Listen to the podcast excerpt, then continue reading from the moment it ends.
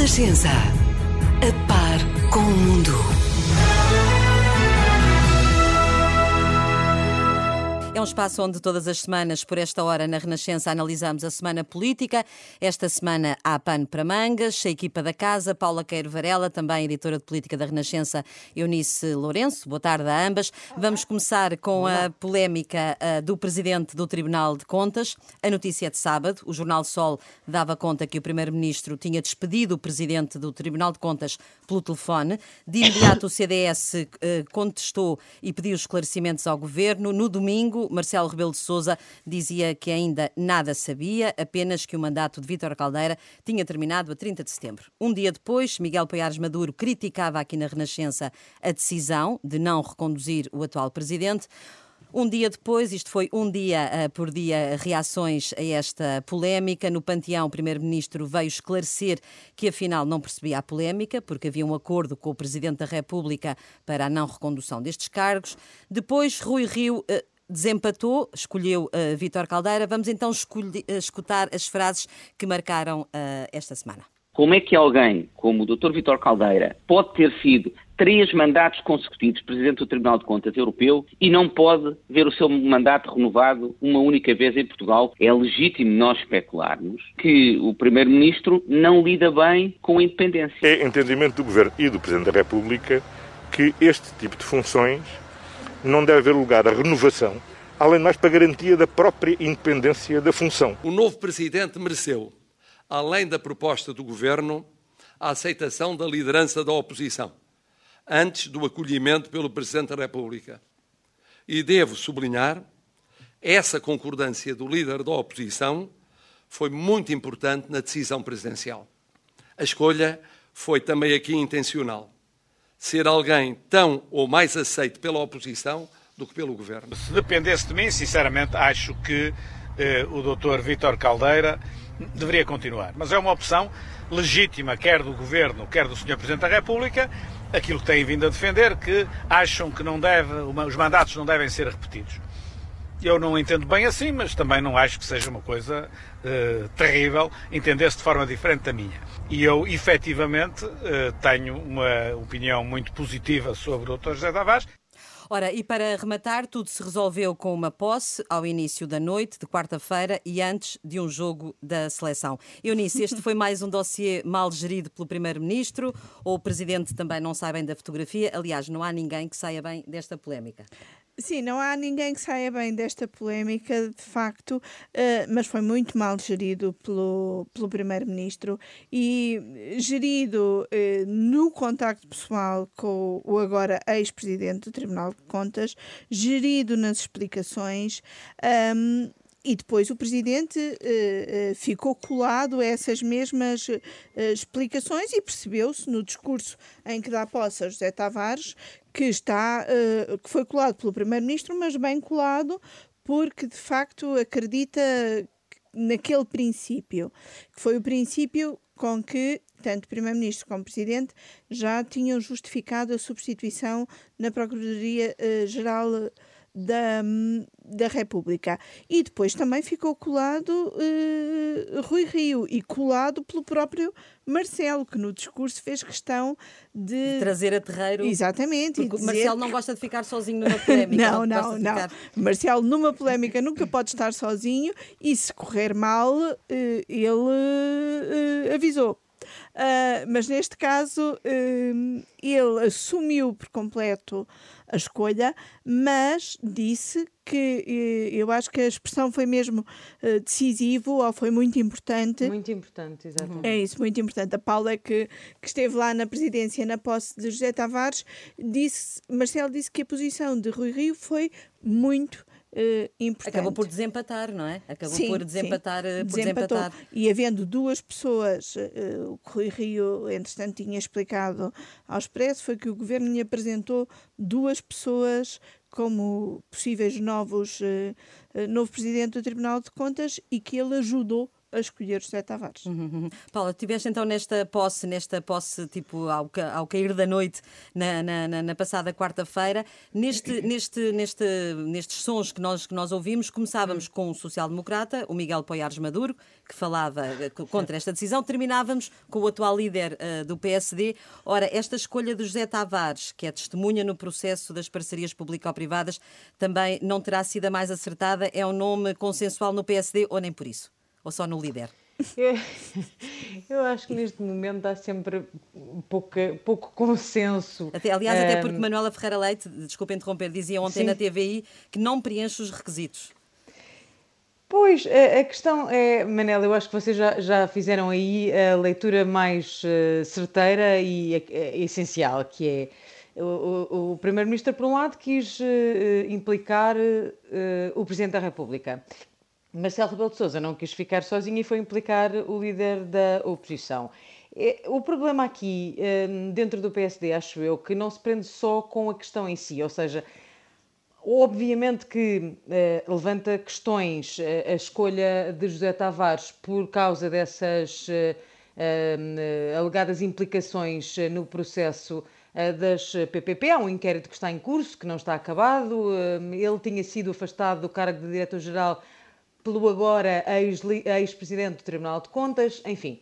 Um, há essas eh, questões que, obviamente, não deixam todos os uh, social-democratas uh, contentes com a escolha, mas depois há, sobretudo, esta forma constante uh, e repetida de se ver como o Rui Rio acaba sempre a salvar. Ele não gosta que se diga que é o Bloco Central mas a funcionar. Por baixo. Mas é. Pronto, mas é porque acaba sempre a salvar na... o Primeiro-Ministro quando ele tem problemas que não consegue resolver com outros eh, parceiros que são. Mas isso faz parte da história, há sempre o Bloco Central, há sempre um Bloco Central nestas questões Ora de escolher bem, estas figuras, já é tradição. A questão aqui é que estamos sempre a ir também a questões que se relacionam com escolhas anteriores e este argumento da, da, da, da, não recondução de Joana Marques Vidal, se tu te lembras, há dois anos foi a, prima, eh, foi a primeira vez que, que o Primeiro-Ministro usou este argumento de, de, do mandato uhum, único, uhum. já na altura deixou problemas óbvios porque a eh, Joana Marques Vidal era vista como uma pessoa que não ia, que não ia sussurrar perante os poderosos, que não ia ter problemas em levar por diante processos mediáticos complicados, envolver políticos, etc. Uhum. O problema no PSD também tem a ver com este argumento do mandato único que o António Costa usou com a Procuradora-Geral da República, eh, mas não, na verdade nem sequer tem comparação, não é? Porque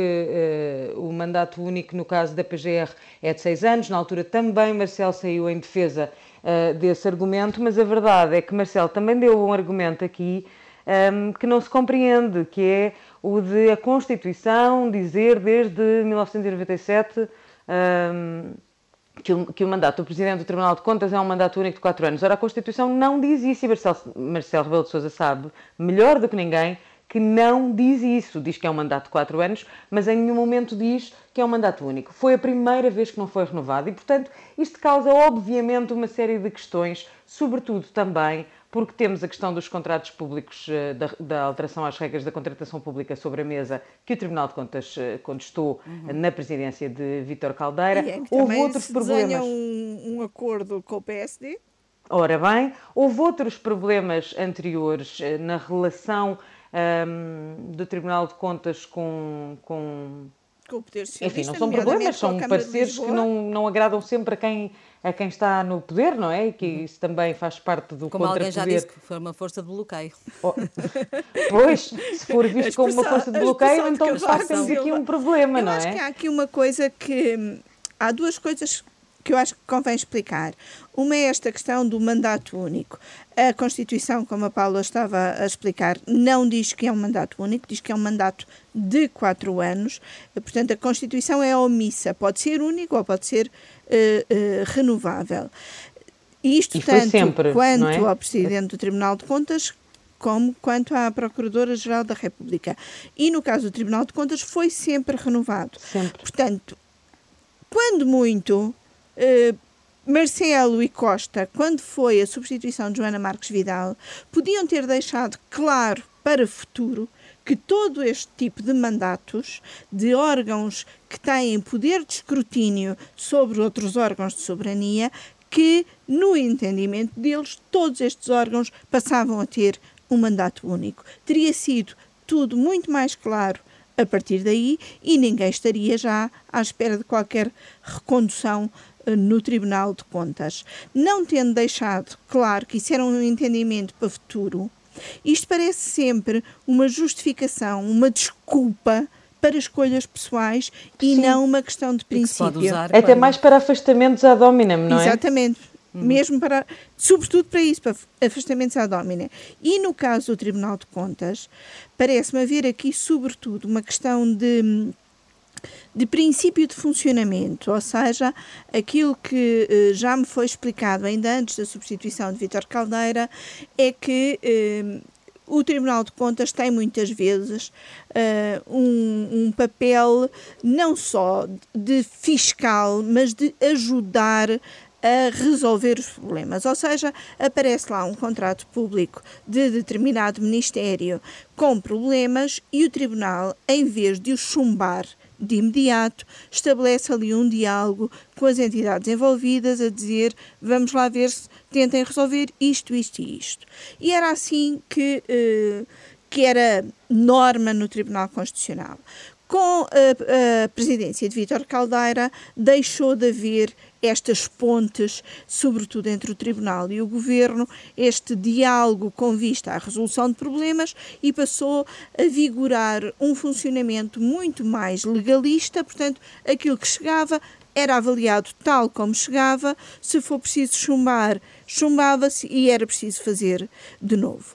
E terá sido essa mudança de funcionamento para um funcionamento mais legalista e menos dialogante, que foi acentuando as tensões entre governo uh, e Tribunal de Contas uhum. e que, no fundo, estará por detrás uh, desta mudança. Uhum. Ora, já temos poucos minutos, queria ainda ir ao outro tema forte da semana, que é o Orçamento do Estado. O Governo ontem aprovou as linhas gerais, são apenas linhas gerais, há ainda uh, muitos temas por fechar. No debate desta quarta-feira foi notório o namoro entre António Costa ora para o PCP, ora para o Bloco de Esquerda. Eunice, este é um namoro que dura algumas semanas. António Costa é mais atencioso para o Partido Comunista ou para o Bloco? Onde é que poderá este Eu namoro terminar? Eu acho sempre que, que António Costa é mais atencioso para o Partido Comunista.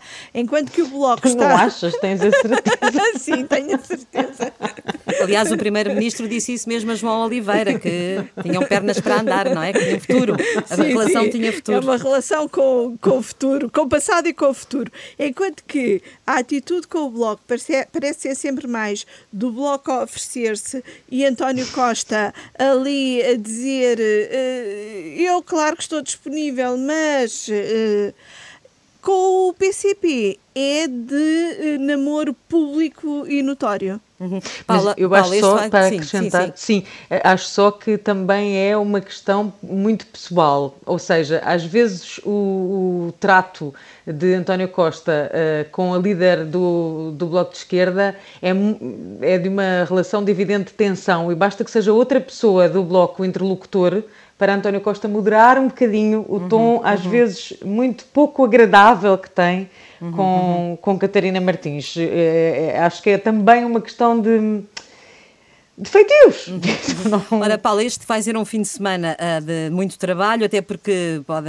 vai, será uma nova reunião do Conselho de Ministros para então mais, mais negociações. Quais é que são os temas que podem desbloquear o apoio da esquerda? Uh, não é necessário um voto a favor, eles podem escolher para já a, a, a abstenção e o, e o orçamento poderá passar depois para a especialidade. Sim, é, as questões são bastante evidentes, eles não têm, não têm dito outra coisa senão repetido as suas reivindicações, eh, querem mais apoios para os eh, trabalhadores, mecanismos que garantam a defesa dos trabalhadores eh, nesta fase, sobretudo muito complicada, da crise económica causada pela pandemia. E, vai ser preciso perceber como é que o governo dá resposta a essas reivindicações, sendo certo que por exemplo, na questão do salário mínimo, o Governo tem-se esforçado por dizer que já está a dar a resposta pretendida, Hum, mas não é bem isso que parece da parte dos partidos de esquerda que querem mais do que o aumento que António Costa parece disponível e capaz de lhes uhum. dar nesta altura, seja como for. Essa, essa, essa, essa questão vai ser definitivamente uh, o ponto de toque, as questões relacionadas com direitos e proteção dos trabalhadores um, nestes tempos mais próximos. Agora, Uh, também me parece evidente que isso deixa a direita completamente fora, na medida em que esta, esta semana tudo o que ouvimos dizer das negociações, ou melhor, das linhas gerais que foram apresentadas uh, pelo Governo aos partidos, ao abrigo do Estatuto da Oposição, iam nesse sentido. Quer dizer, a direita claramente está descontente com aquilo que considera que é, hum, se calhar, uhum. demasiada atenção ao eh, investimento público e pouca na proteção das uhum. empresas uhum. e dos eh, privados que possam garantir também a continuidade eh, dos empregos eh, no setor eh, privado e, portanto, quer dizer, aí acho que não há nenhuma margem para dúvidas, a questão vai ser mesmo, vão ser mesmo os detalhes nesses entendimentos uhum. sobre essas questões